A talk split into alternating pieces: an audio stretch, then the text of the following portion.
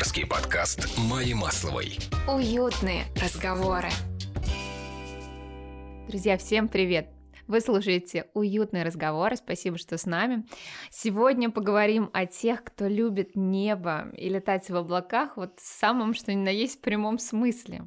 А, в гостях у меня Тань Бакирова, профессия которой, по мнению окружающих и многих людей, такая очень, знаете, романтичная, легкая.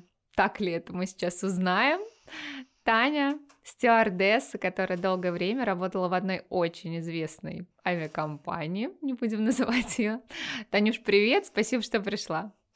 Привет, девчонки, спасибо, что пригласили. Очень приятно находиться в вашей компании. Ну, ну вот расскажи, это же вот знаешь, э, небо, самолет, девушка, все мы знаем известное кино Рената Литвинова, такое все нежное, воздушное. Давай, разбивай все эти стереотипы, жги. Ну, давай начнем, наверное, с того, что расскажи, как ты все-таки пришла в эту профессию, почему, зачем. Ну, пришла в эту профессию потому что одна моя знакомая изначально пошла в нее и очень долго советовала мне, рассказывала про свои путешествия, рассказывала о том, как все это замечательно, классно, и, и с этого все пошло. Ну, хотелось бы сказать, что стюардесса это не та девушка, которая предназначена для того, чтобы украшать ваш полет. Изначально стюардесса это девушка, которая а, направлена, направлена для того, чтобы делать ваш полет безопасным. Так. А, безусловно, а, в какой-то степени это девушки, которые ходят на красивых каблуках, с красивым макияжем, с красивой прической, они всегда при параде, как нам кажется. А, но в первую очередь это люди, которые обеспечивают безопасность нашего полета. Слушай, это важное такое сразу замечание. Да, это очень важное замечание, поэтому в эту профессию должны идти люди, которые отдают себе отчет в том, что они смогут помочь в какой-то сложной ситуации. Они смогут э, помочь людям экстремально покинуть э, самолет они смогут оказать первую помощь. И поэтому обязательно, если ты идешь в эту профессию, ты должен понимать, что внутренне ты должен быть готов к этому, к таким э, разным сложившимся ситуациям. В профессию я пришла сразу же после института. А, одна моя знакомая устроилась летать, и, как я уже сказала, все вот эти вот ее разговоры о красивой жизни, о красивых полетах э, сподвигли меня на то, чтобы попробовать а, пойти в эту профессию. Танюш, сразу, сразу скажу слушателям, институт вообще не был связан с авиацией никак. Да, а, институт не был связан с авиацией никак, поэтому единственное, что было, это курсы английского, которые шли параллельно школьным занятиям, а, которые в процессе очень сильно пригодились и стали такой вот базой для того, чтобы пойти туда, в авиацию. После того, как я закончила институт, я пошла учиться на стюардессу. Ну, в вот, прямом смысле вот как, учиться. Вот куда? Ну, то есть э, не, не обязательно называть авиакомпанию, ну, то есть мы ее точно не будем называть. А, то есть это были курсы при авиакомпании или какие-то платные курсы? Вот прям подробно расскажи. Ну, безусловно, каждая авиакомпания имеет при себе авиационную школу, так. в которую девочки поступают, либо не поступают и э, учатся там длительное время. Платно или бесплатно? А, смотря какая авиакомпания. Угу. Есть авиакомпании частные, в которых а, сам работодатель оплачивает а, девочкам это обучение. А есть государственные наши авиакомпании, которые являются непосредственно государственными и... То есть можно найти, там, погуглить, да, там, государственная авиа... Конечно, да, безусловно. А ты была при авиакомпании за деньги или как это вот было? А, мы заключали контракт. Угу. У нас а, мы за учебу ничего не платили, за нас все оплачивала наша авиакомпания, но мы заключали договор а, о том, что после обучения мы должны отработать не менее трех лет в этой авиакомпании. Иначе долж... нужно будет выплатить какую-то сумму, да? Да, иначе, если ты уходишь раньше, раньше чем истекает три года, ты э, должна выплатить авиакомпании энную сумму, которую какую? они высчитывают. А. Не могу сказать, какую. Угу. Эта сумма у каждого своя. То есть, если ты отработал два года, у тебя определенная сумма. Угу. Если ты отработал месяц, то это другая сумма. Понятно, понятно. А, хочу рассказать один интересный момент. Давай. Значит, у нас была одна девочка, которая училась со мной. Ее отправили на стажерские полеты, и в первый же свой стажерский полет она познакомилась с иностранцем а, в самолете, и который просто влюбился в нее, сказал, что я сделаю все, только вот будь со мной. И она после первого же полета пошла, забрала все свои документы, и он полностью оплатил вот эти вот неустойки авиакомпании, которые ну, авиакомпания потратила на обучение этой девочки. То есть вот бывают даже такие ситуации абсурдные, казалось бы, но они бывают. О, это из фильма, из фильма. Угу. Так, значит, ты закончила школу, и дальше вас распределяют на какие-то стажерские полеты. Ну, еще хотелось бы сказать о том, что стюардесса это не просто так. Вот ты пришел, там, я буду стюардессой. На стюардессу нужно учиться. Сколько по времени? Не менее трех-четырех месяцев. Угу. И это не просто какая-то учеба, там, два раза в неделю по два часа. Ты ходишь стабильно четыре месяца, пять-два. Как все люди ходят на работу, ты ходишь учиться у тебя экзамены, у тебя обучение, а ты не имеешь права пропускать эти обуч... это обучение, ни одну лекцию, это все а, отмечается, это потом все нужно отрабатывать. Ну, значит, э, ну, про предметы хотелось бы сказать, а какие Давай. есть в авиационной школе. Да, интересно. Ну, предметы совершенно разные. Все это, конечно, связано с полетами, с безопасностью. Самый главный предмет, который, э, на который делают упор во всех авиационных школах, это авиационная безопасность. Угу. Там э, стюардесс тренируют, может быть, даже вы когда-то видели кадры, э, как стюардессы спускаются на, по трапам, Угу. затем плавают на плоту, А как это? а, это... учатся выживать, выживанию на плотах. Если, например, у нас произошла аварийная посадка на воду, мы должны будем как-то выживать. И вот а, у нас в авиационной школе есть бассейн специальный, огромный плот, который используется именно вот на самолете. Обалдеть. А, значит, и мы тренируемся в купальничках, купальниках, да, мгм. мы учимся затаскивать друг друга на плот. Это все не так просто. Со стороны кажется, что это все очень легко, но Ничего Сам плот. легко. сам плот от воды поднимается на полтора-два метра, и не так-то легко а, затащить человека, который находится в воде, затащить его в плот, чтобы он выжил. То есть человек же еще мог наглотаться воды. Конечно, условно. да, безусловно, там бывают э, совершенно различные ситуации. Ну и запасы питьевой воды, что можно пить, что нельзя пить. Собираем там дождевую воду, учимся натягивать тент от солнца. В общем, совершенно разные абсолютно ситуации, и вот это все мы обыгрываем, все мы это изучаем. Но на самом деле это очень интересно, это очень необычно.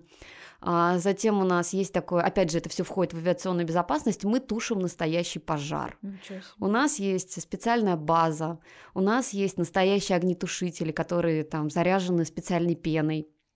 И мы ходим раз в полгода, стабильно у нас а, проводится обучение, мы тушим настоящий пожар. Потому что, ну, ни для кого не секрет, что Часто. пожар на судне – это самое частое, что встречается в нашей жизни.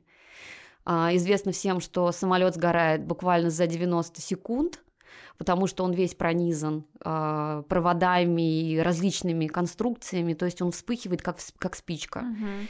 И вот за эти 90 секунд нужно не только успеть найти очаг и потушить этот пожар, но еще эвакуировать людей, которые находятся на борту, и суметь спасти, ну, как говорят, если ты спас хотя бы одного человека, это авиакатастрофа считается выживаемой. То есть вот, так, вот, вот такие определения у авиаторов. Если хотя бы один человек выжил, то это авиакатастрофа выживаемая. Слушай, программа «Последний герой» просто.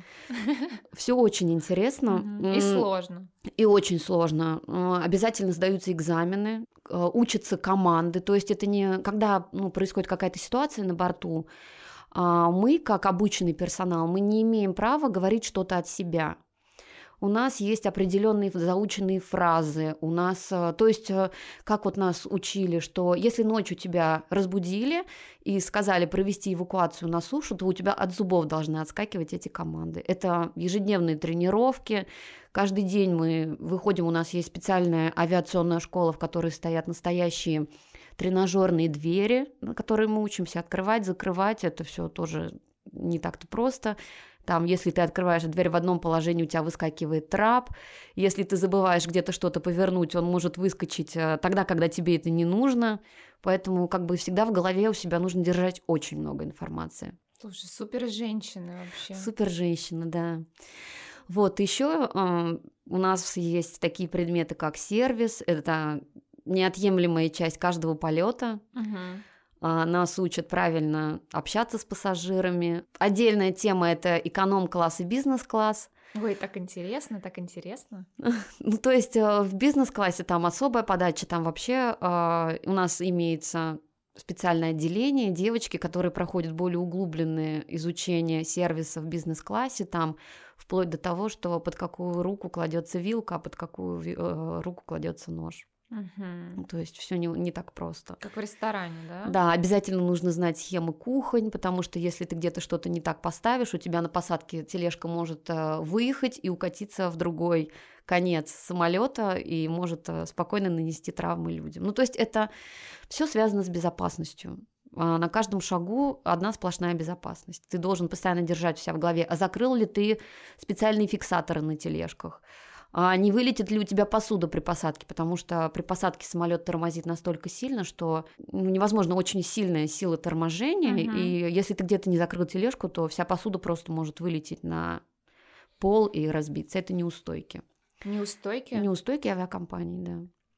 Для авиакомпании. Но это э, стюардессу будут как-то? Ну, могут, да, безусловно, вычесть из зарплаты. Конечно, если, если посуда побьется в тележке, это же все это же все повязано с деньгами. Мы за все должны платить. Если где-то что-то там у тебя разбилось, то, ну, один стакан это еще ничего, но если у тебя там много чего-то где-то разобьется, то, конечно. У тебя были такие ситуации? У меня не было таких ситуаций, но у меня было много разных других ситуаций, ну, о которых я сейчас тоже расскажу. Это вот мы сейчас поговорили касаемо сервиса. Да.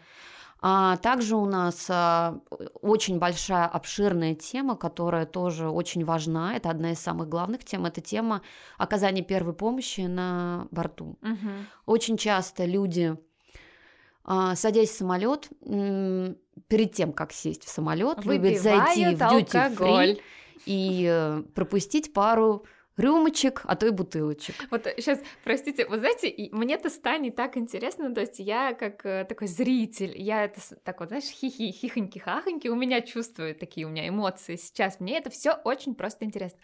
А Таня, это вот я для слушателей рассказываю, она настолько это все серьезно рассказывает, то есть вот как, ну, такой профессионал, то есть для нее это четкая работа. Ребята, вот мне даже уже на этом этапе хочется сказать, господи, какая сложная у вас работа. А, ну давай вот про алкоголь, да. То есть со стороны слушателя, конечно, это забавно и весело, но я понимаю, насколько для вас это может стать реальной проблемой, Да. и мы часто слышим в средствах массовой информации, а, ну какие случаи бывают. Рассказывай. Ну, на самом деле, да, я очень серьезно к этому отношусь, потому что я мало того, что отдала немало сил а, для того, чтобы обучиться этому всему и ну, позволить себе быть в этой профессии. А, ну и как бы я знаю всю изнанку эту профессию, что ситуации бывают настолько разные, что иногда ты просто не знаешь, как э, себя вести и реагировать.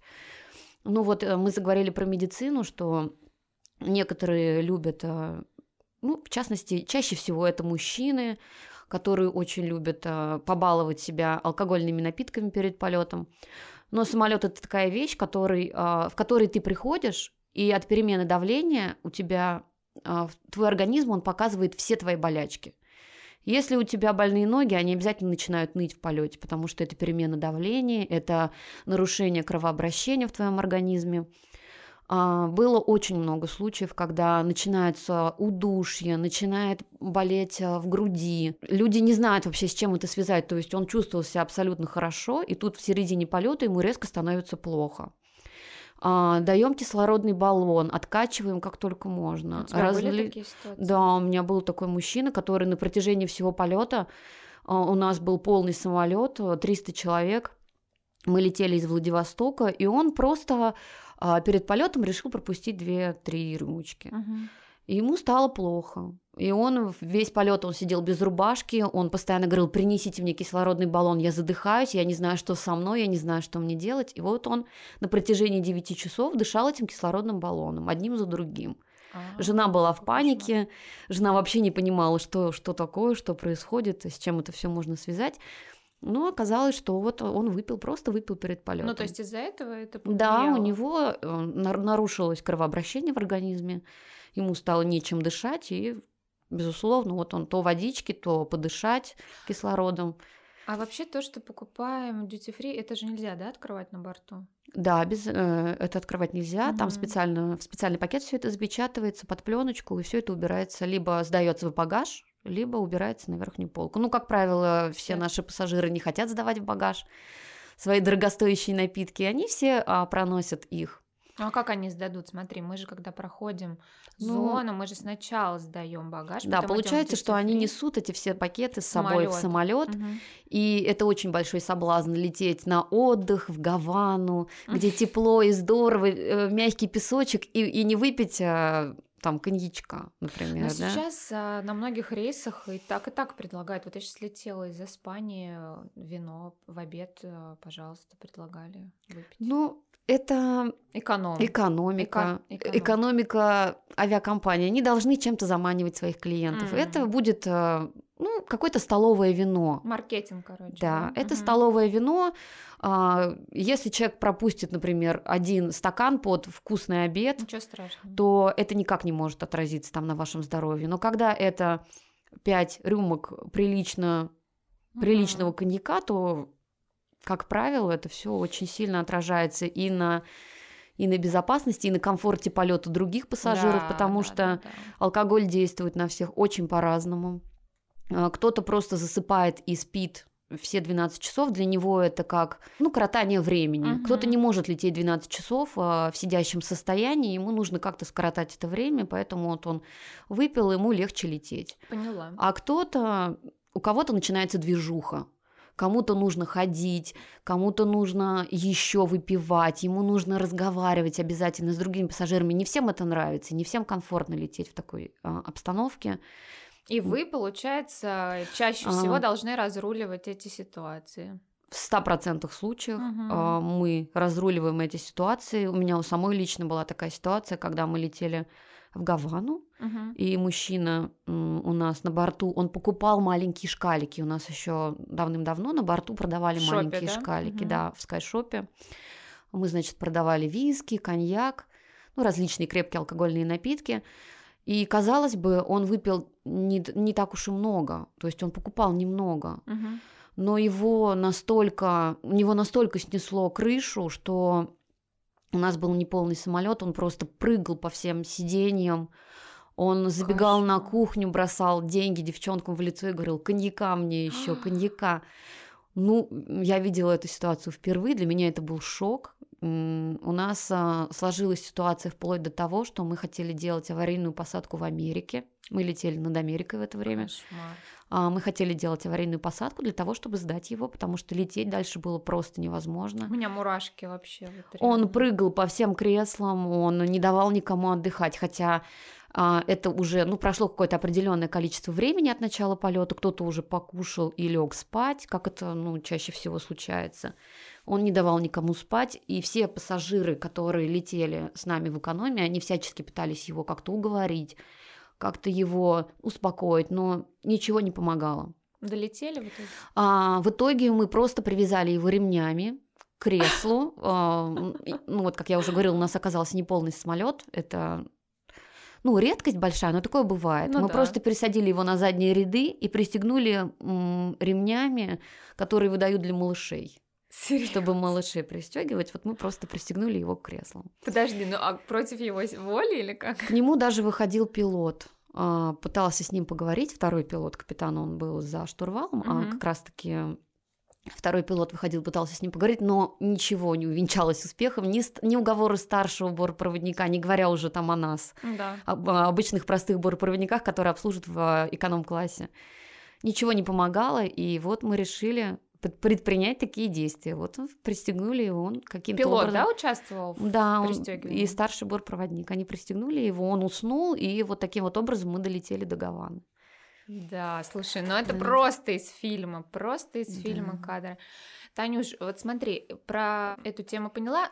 Я знаю, что еще важный-важный блок именно здоровье бортпроводников. То есть, э, если у тебя есть какие-то проблемы с- по здоровью, ты просто не пройдешь медицинскую комиссию. То есть, на каком уровне, на каком этапе проходит медицинская комиссия? То есть, до обучения, после обучения? Вот расскажи. все начинается с медицинской комиссии. мгм. Это первоначальный этап, очень сложный, очень трудоемкий, очень затратный по времени. А, Значит, а, прежде чем как ты начинаешь свое обучение, ну, а, как правило, авиакомпании невыгодно обучать человека, который впоследствии не сможет летать по состоянию здоровья. Поэтому изначально мы все проходим врачебно-летную экспертную комиссию, причем проходим мы ее дважды. Изначально мы проходим ее в поликлинике по месту жительства. Огромный список анализов, огромный список документов. Ну, в моем случае а, вот этот вот сбор всех анализов а, в моей клинике по месту жительства занял где-то около месяца, а может быть даже и больше. Это был первый этап. После того, как ты получаешь все анализы на руки, ну и ты уже можешь идти на врачебно-летную экспертную комиссию. Там ты проходишь уже специализированных врачей, у тебя четко проверяют зрение, тебя раскручивают на специальном аппарате вестибулярном, М. чтобы понять вообще, сможешь ли ты выдерживать А турбулентность. долго вот раскручивают по времени? Ну, в течение двух минут, по-моему. Мгм. То есть достаточно прилично. Выходишь ты, у тебя как бы голова как-то кружится. Состояние такое. Вот. э, Различных специалистов мы проходим. Очень важна для девочек а, гинекология. Мгм. Это, не, это очень важная тема. Именно вот на этом Именно гинекология. акцент? Это 90% девочек, которые хотят пойти в стюардессу, но они просто не могут пройти по состоянию здоровья. И, ну, как вот в 90% случаях это гинекология. Под- Подожди, а А, почему? Ну, нет, можно, но какие-то без таких крайних подробностей ты можешь как-то в общих Ну, чертах. У нас а, в женском организме а, бывают такие заболевания, которые на высоком, на, выс- на высоте, Так. а, на которой летит самолет, могут кровоточить. А, И то есть, если, например, у тебя есть какие-то отклонения, о которых ты сама знаешь, мгм. а, и ты приходишь на влэк к гинекологу, и он тебе говорит о том, что это есть, он тебя просто не пропускает, Всё, он тебя блочит. Ну да, конечно, если такие последствия. Да. Мгм. А, и очень а, немаловажна тема зубов. Вот э, для нас это всегда было очень загадочно. Ну, гинекология, понятно, да, это все очень важно, это все твое, твое внутреннее состояние твоего организма. Очень важна тема зубов. А, Мгм. В ЛЭК нас не пропускал, даже если у тебя есть какие-то малейшие, а, малейший кариес или какие-то там, ну, малейшие нюансы на зубах. То есть мало того, что улыбка должна быть, ну, никто не говорит, что голливудской, но, по крайней мере, зубы должны быть ровные, белые, красивые, чтобы твоя улыбка не отталкивала от, от тебя пассажира. Мгм. Ну и вот очень большое внимание уделяли кариесу. Ну, потому что это, наверное, возбудитель. э, Да, это болезни. все это очень связано. Если у тебя где-то кариес, это тоже все может перейти как-то Мгм. там в твой организм. В общем, а, нас не пропускали до тех пор, пока ты не вылечишь все зубы, пока ты не вылечишь весь свой кариес, и только тогда ты уже проходишь стоматолога. Ну, то есть э, ты должен быть э, практически здоров на 100%. Не практически, а здоров на На 100%. 100%, да, На то есть 100%, да. Никаких вообще. Нет, никаких. Ну вот я не могу привести даже такого примера специалиста, который был бы не важен. Кожник нас проверяет. Ну, мы проходим медкомиссию раз в полгода. Это о чем-то говорит? Ну да, конечно. То есть каждые полгода мы проходим медкомиссию, мы отсиживаем огромные очереди, мы сдаем анализы, а, нас проверяет кожник на наличие каких-то кожных заболеваний, потому Мгм. что Ну, с людьми работаете. не только из-за этого. А, так как ты летаешь в разные страны, ты посещаешь разные отели, ты не знаешь, кто за- заселялся в этот номер до тебя. Ну, как правило, это да, жизнь. Да, слушай, ну, Это жизнь. конечно, это А, у вообще- кого-то был грибок ног, и он просто даже не знал об этом. И потом нас заселяют в обычный отель. Как правило, этот отель, он недалеко от аэропорта, чтобы близко было добраться до самолета на обратный вылет. И, э, ну, и многие люди же выбирают отель недалеко от аэропорта, кто прилетает в командировки. Э, Бывает такое, что люди даже иногда сами не подозревают о том, что у него где-то какой-то там кожный лишай. Хотя этот лишай, он в принципе может э, и никак и не проявлять. Это какие-то покраснения на коже, но это уже лишай. Вполне возможно, что где-то что-то недоубирали, а мы все прекрасно знаем, как Как убираются в убираются, отелях, да. как они поддерживают чистоту, что они просто иногда даже пылесосят там. Слава богу, что они меняют это постельное белье. Да, да, да. Никто не говорит о том, чтобы почистить ванну или там помыть полы. Ну, в общем, кожник это тоже один из самых важных м, врачей, который проверяет нас каждые полгода. Так воспитатели не проверяют в детском саду, как вас.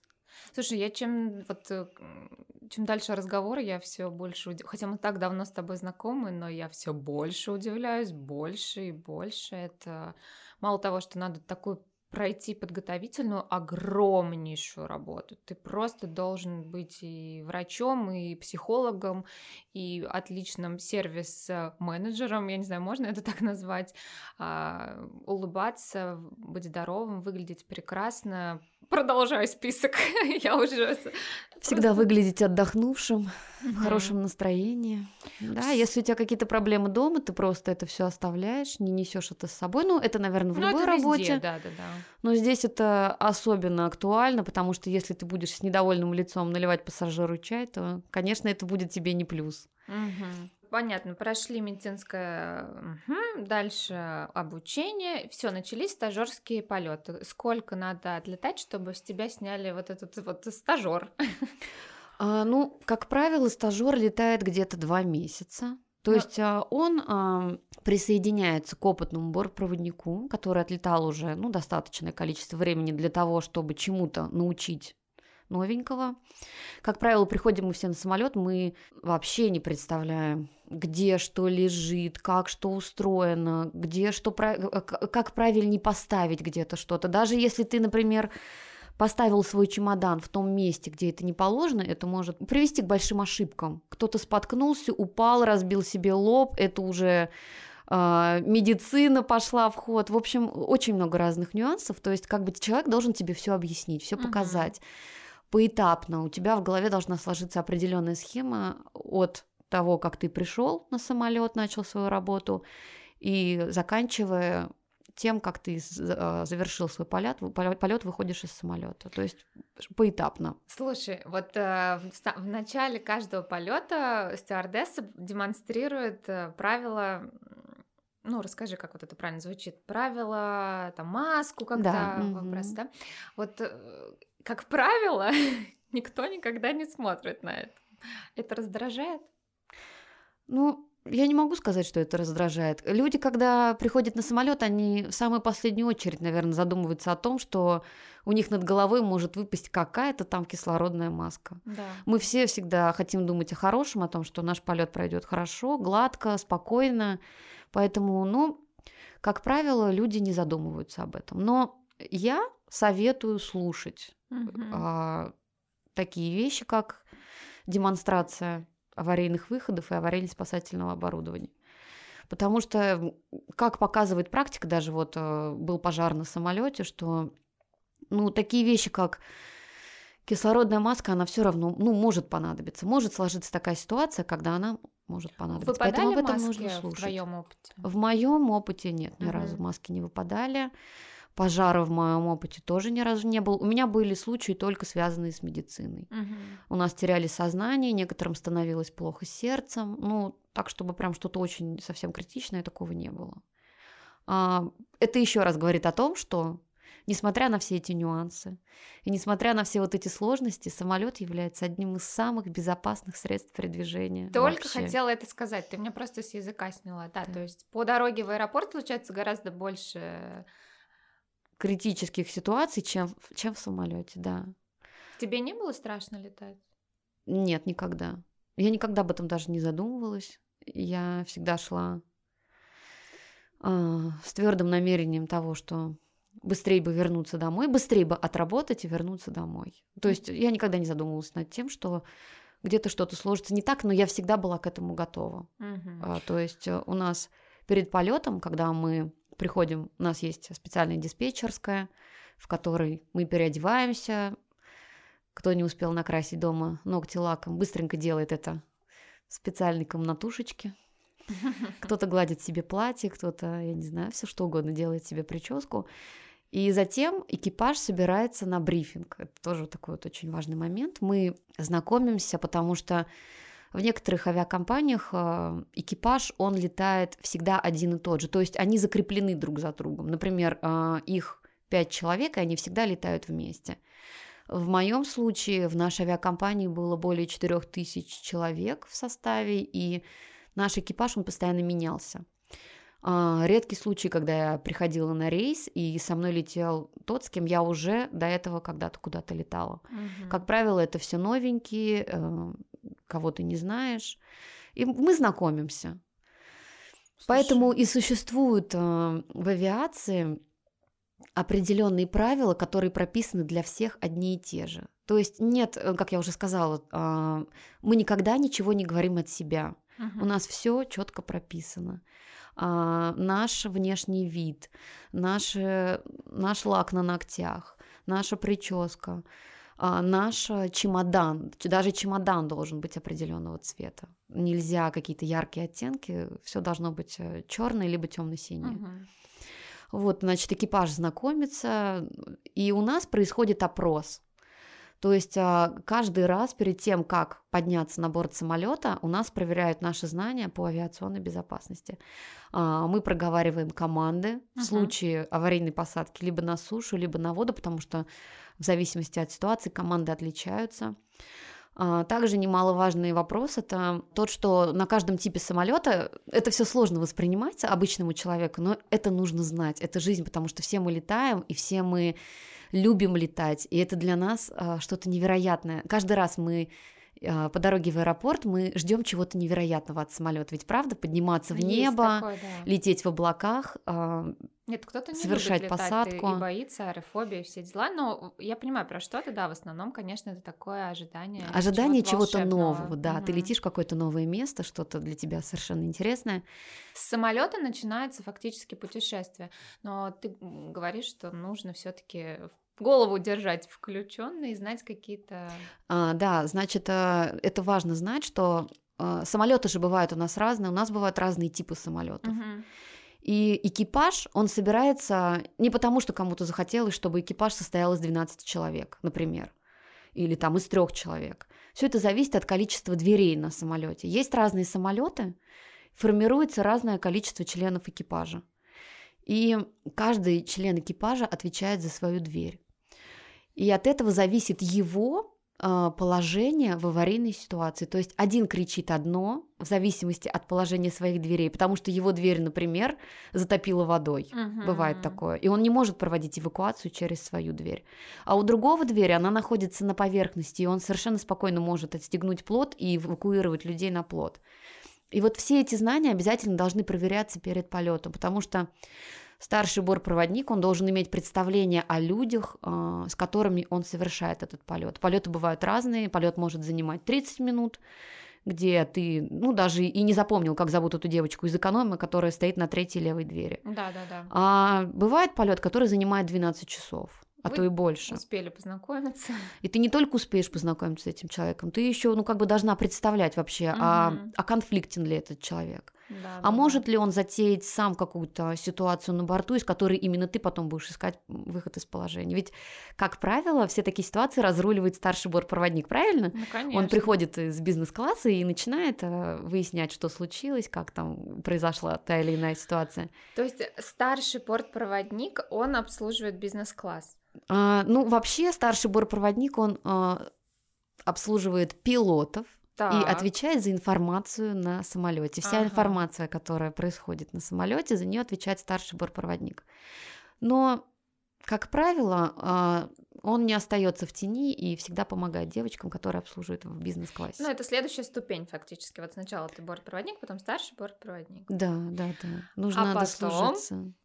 А потом, если ты делаешь хорошие успехи, ты не опаздываешь на рейс, это очень важно, Мгм. потому что авиация это дело такое, самолет не будет ждать. А, если ты стоишь где-то в пробке на Ленинградке, ты обязательно должен всегда быть вовремя, причем не просто вовремя, там, в то время, когда вылетает самолет, мы э, являемся на рейс за два часа до вылета Мгм. чтобы успеть познакомиться, как я уже сказала. Мы знакомимся с пилотами, мы а, повторяем авиационную безопасность, мы обсуждаем наш рейс, какое количество пассажиров и так далее и тому подобное. После бортпроводника что? После бортпроводника если тебе, у тебя позволяет дисциплина и у тебя хороший английский, тебя повышают до старшего бортпроводника. Ну, не просто повышают, а обучают. Так.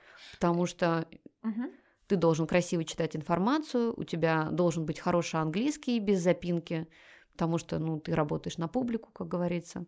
А потом? А уже потом, если ты, опять же, хорошо себя проявил, ты становишься инструктором. Инструктор – это человек, который летит как обычные бортпроводники, но он не участвует в обслуживании, он следит за тем, как обслуживают другие бортпроводники, ставит им оценки. Если его где-то что-то не устраивает, то он вызывает тебя на технические занятия. А, Ему не понравилось, как ты ответила, ему не понравилось, как ты поставила, или, ну, различные бывают ситуации. Тебя вызывают на техническое занятие, и ты учишься А часто с таким инструктором приходится летать? достаточно часто. Да? А Чем дольше я летала, тем практически в каждом рейсе у нас был инструктор. Ничего себе, так часто. Хорошо, а еще такая, как ветка есть, частная авиация. Это вот, э, если идти по, раз- по пути развития старший бортпроводник, инструктор, то есть можно так, в такую ветку выбрать. И, и частная авиация это другое или нет? Вот расскажи. Это никак не связано. А, Инструктора не есть только в таких э, государственных авиакомпаниях, как, ну, как Аэрофлот, Мгм. S7, э, Уральские авиалинии, такие большие государственные Мгм. авиакомпании. А это никак не связано с бизнес-авиацией. В бизнес-авиации все по-другому. Там, как правило, берут девочек, у которых уже есть дети. Это такая тема, да, чтобы человек, э, ну, на которого потратили также деньги, а там деньги намного ну, больше, Больше, тратится, мгм. чем в обычных авиакомпаниях государственных. А, Чтобы у человека уже был ребенок, и он лишний раз не уходил в декрет, это никому не выгодно. А во-вторых, чтобы, ну, тебя отправляют учиться за границу, как правило. Все наши... шьют на тебя форму. шьют на тебя форму, а, тебя отправляют на курсы сомелье. А, То есть ты где-нибудь в Европе, ну, чаще всего это Европа, это Швейцария, а, тебя отправляют на курсы, ты проходишь там курсы сомелье, ты учишься, ты там живешь, ну то есть на тебя твой работодатель, частное лицо, оно тратит на тебя большие деньги.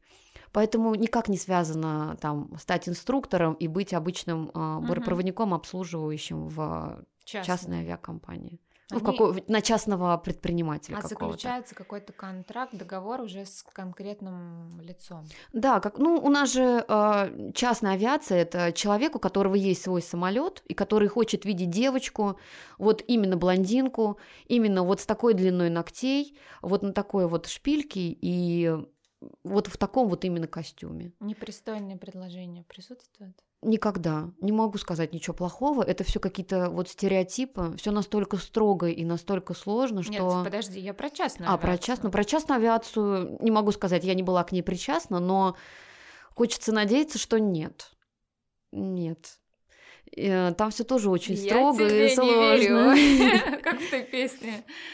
Помнится, несколько лет назад ты мне другой рассказывал. Ну, когда-то я пыталась, да, пройти, но у меня не получилось. Не знаю, по каким причинам, мне просто не перезвонили, не пригласили меня. То есть ты поэтому... хотела пойти в частную авиацию? Да, безусловно, я хотела пойти в частную авиа- бизнес-авиацию. А, ну, так как я в этом самом не была, я не могу ничего сказать. Мгм. По поводу а, таких типичных рейсов, как, которыми летаем мы в государственных авиакомпаниях, я тоже не могу ничего сказать, там, что есть какой-то эскорт, какие-то там отношения а, в процессе полета. Ты просто физически, даже ну если мы говорим об этом, понятно, ты не да. успеваешь это сделать. Мгм.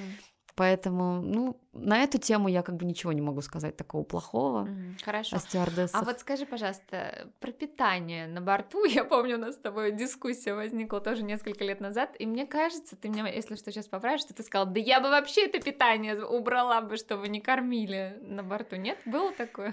А, про питание, значит, э, у нас а, питание приходит а, в замороженном виде, Мгм. то есть это не то питание, которое приготовил вчера повар, оно все-таки было замороженным, и мы разогреваем его в специальных шкафчиках. А, Поэтому, ну, кто-то считает это питание более правильным, потому что оно на пару. Потому что мы разогрели его на пару, и оно, ну, не жареное, не, не очень калорийное.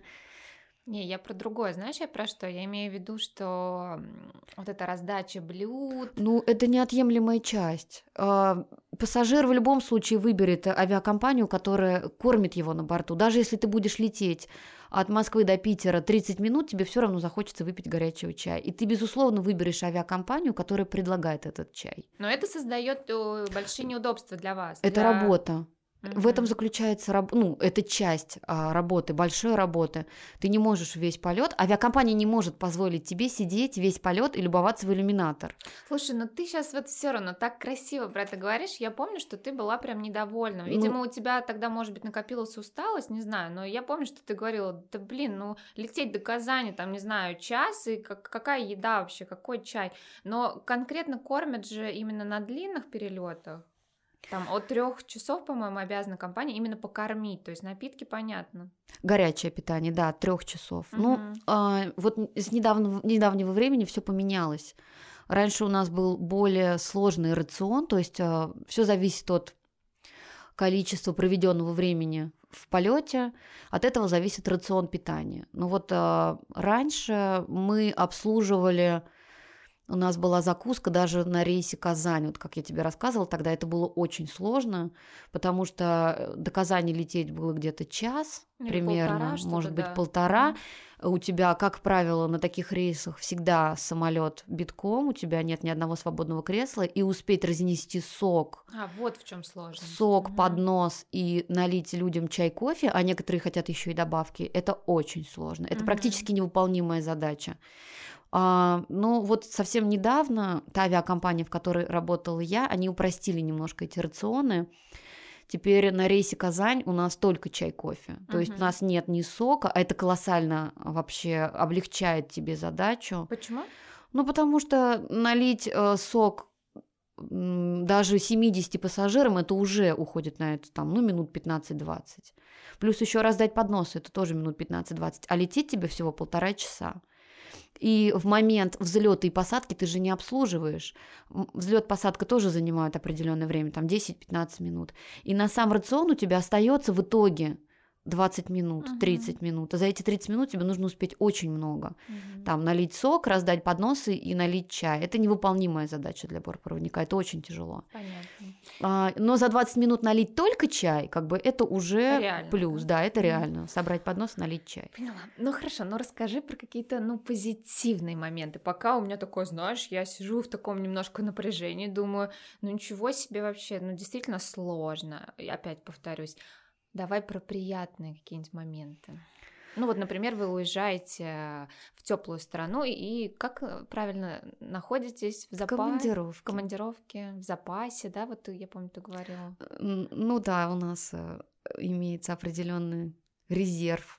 А, Мы- резерв. Резерв, Мгм. да. Мы сидим в отеле и ждем на тот случай, если кто-то не явился, кто-то заболел или кто-то застрял в пробке, чтобы ты был всегда на подхвате. То есть Ну, вы посещаете страны, Позитивных моментов очень много. А, Могу сказать, что позитивные моменты и перекрывают вот эту всю усталость, загруженность и постоянные вот эти вот медкомиссии и учебы. А, Да, мы прилетаем в разные страны, а, пусть даже это какая-то там дальняя страна, например, Вьетнам или Таиланд. Как правило, у нас там командировка, это не меньше суток, а то и по двое суток. Мы а, ну, вправе гулять там, где мы хотим. Например, если мы прилетели в Бангкок, мы вправе походить по магазинам, посетить какие-то кафешки, что-то купить себе. а виза? Абсолютно спокойно. Нет. Визы... Экипажи не делают визы. Экипаж проезжает так. А у вас Проходят как- все... Вы можете показать какой-то документ свой? Ну, у нас есть полетное задание, по Мгм. которому мы находимся в этой стране. Это Мгм. официальный документ, по которому мы проходим через таможню. Это также и страны Европы, например, Испания. Вот мы не делали нам ни визы, ничего, мы по полетному заданию. Но если ты в отпуске куда-то летишь, у тебя должна быть обычная виза, да? Да, безусловно, отпуск э, дела не имеет э, Мгм. к твоей работе. В отпуске ты летишь по визе, как обычный пассажир. Все как обычно. Еще плюсы. А, ну, плюсы того, что ты летаешь в разные страны, ты очень много можешь где побывать в процессе работы, то есть ты и работая отдыхаешь а, в другой стране, ты пробуешь различную кухню, чего ты вполне, ну, можешь не сделать в своей обычной какой-то жизни. А, ну что еще? Ты привозишь себе красивые вещи заграничные, mm. ты а, покупаешь себе настоящие духи в duty free, потому что есть постоянный доступ к этому. Зарплата. зарплата, ну зарплата это отдельная тема. Зарплата, она рассчитывается у каждого по-своему, и все опять же зависит от английского. Как я уже говорила в начале, а, наше, мое образование было не связано с авиацией, но курсы английского, которые были в школе, они помогли что-то где-то осталось в голове, и это, безусловно, очень помогло мне. А, но также я еще и вот учила английский, uh-huh. когда проходила обучение в школе. Но в целом зарплата выше средних каких-то значений офисной работы? Не знаю, примерные какие-то можно цифры назвать? Я понимаю, что это зависит от количества полетов, часов.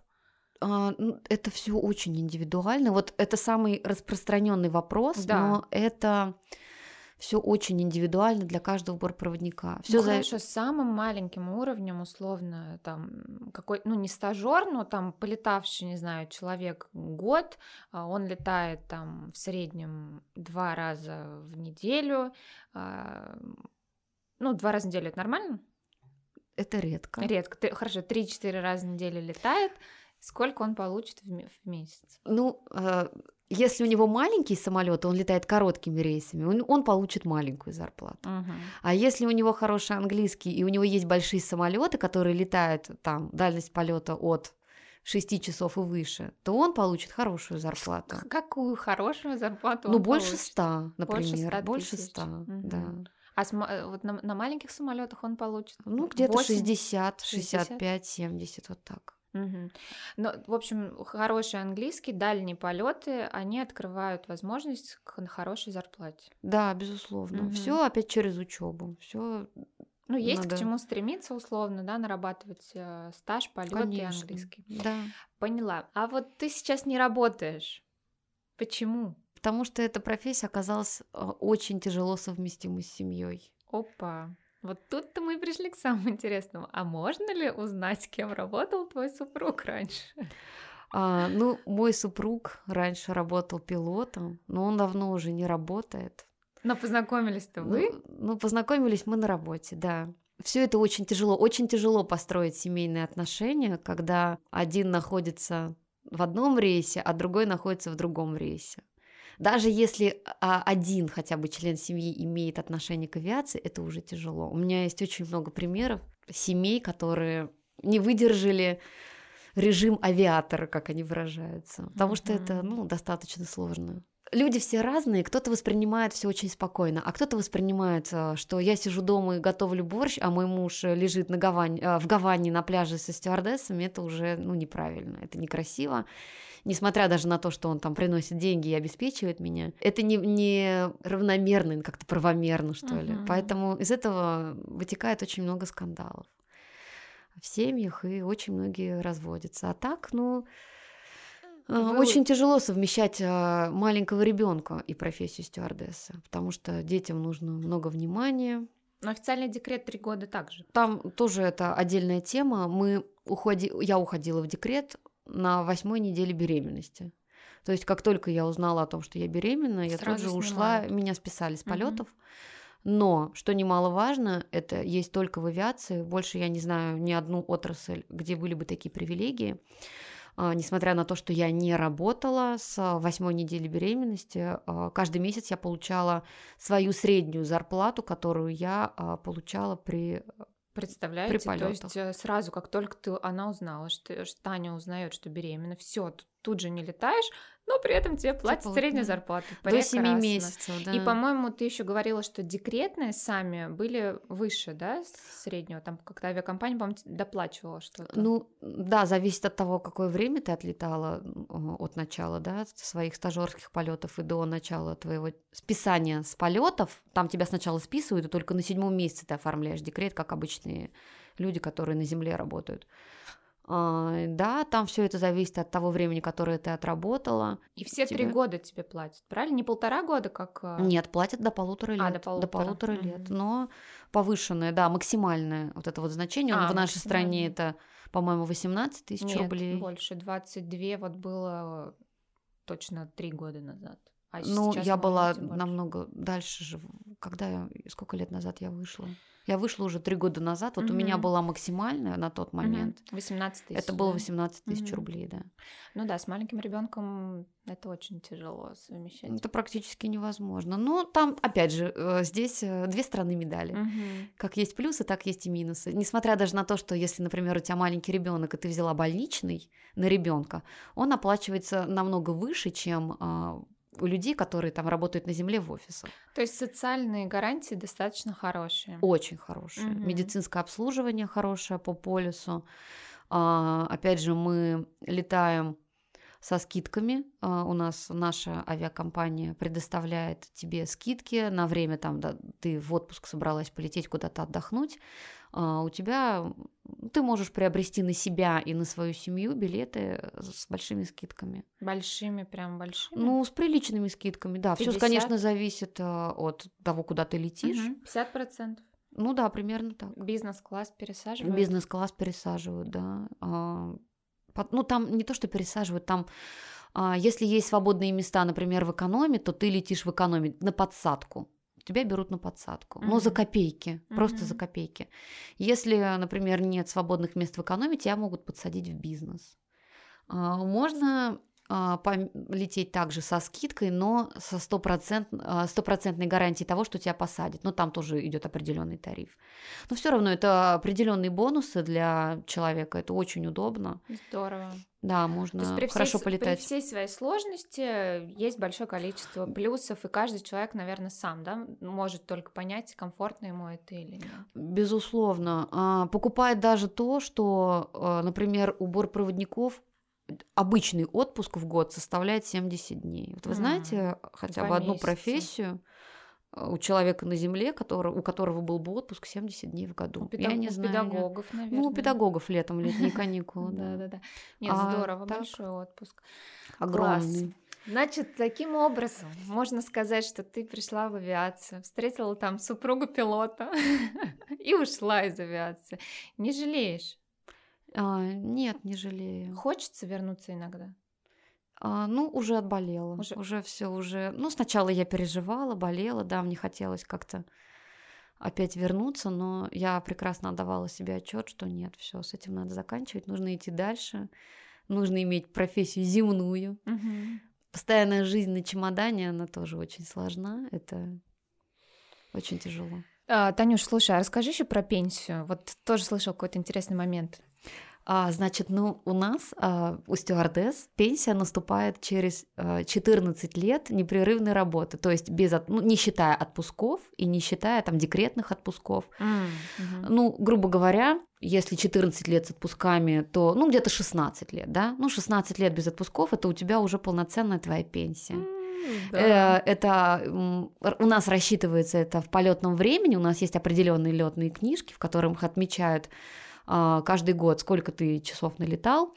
И там, например, это составляет а, 10 тысяч часов. Это вот есть 16 лет твоей работы. И ты все уже, ты уже оформляешь пенсию, ты получаешь э, свою пенсию каждый месяц. Но пенсия, наверное, какая-то повышенная, я так предполагаю. Не могу сказать, не знаю, я не долетала до пенсии, поэтому насчет этого я, я думаю, что там опять же, может быть, как-то какие-то свои есть критерии, тарифы, но вот то, что она у нас наступает намного раньше, чем у людей, которые на земле трудятся. Но можно это продолжать летать. Безусловно. Можно. А, Вот, э, кстати, хотела отметить, очень у многих возникает вопрос, а, в частности, очень у многих моих знакомых, они мне постоянно задают вопрос, вот я пришел на самолет, а там не молоденькие были стюардессы, Да, да, да, да, да. а там были уже тетушки такие вот в годах. Так. А Вот я вам хочу сказать, что этим тетушкам нужно отдать должное, что эта тетушка уже летает не меньше 40 лет. Она Почему пришла в 40? авиацию, Так. когда ей было лет 18-19. И сейчас Мгм. на данный момент ей уже там 55. Она выглядит шикарно, и она продолжает летать. Она отлетала свои 16 лет и заработала пенсию и продолжает работать. Поэтому этим тетушкам нужно отдать должное. Да, да. с уважением. С уважением к ним отнестись, потому что, как правило, эти женщины а, выглядят очень клево для своих лет, они всегда очень подтянутые, они всегда следят за своим лицом и за своими волосами, поэтому никогда не удивляйтесь, если вы пришли на борт, и с вами летит женщина, которая, ну, который там, даже если за 40. За 40, да, да, А, да. я бы сказала, что этой тетушке нужно отдать предпочтение, потому что она на своем веку повидала уже столько различных ситуаций, и она может вытащить вас из любого всего, чего может произойти на самолете, да, поэтому Класс. не нужно относиться к этому скептически, наоборот, с уважением к таким людям. Эти люди посвятили себя авиации. Понятно. Спасибо тебе, Танюш. Так интересно, очень интересно. Спасибо, что Спасибо, пришла. девочки, что пригласили. Друзья, это были уютные разговоры. Мой инстаграм маслова.май. Пишите, задавайте свои вопросы. Буду очень рада. Спасибо, что слушаете. Пока! Авторский подкаст Майи Масловой. Уютные разговоры.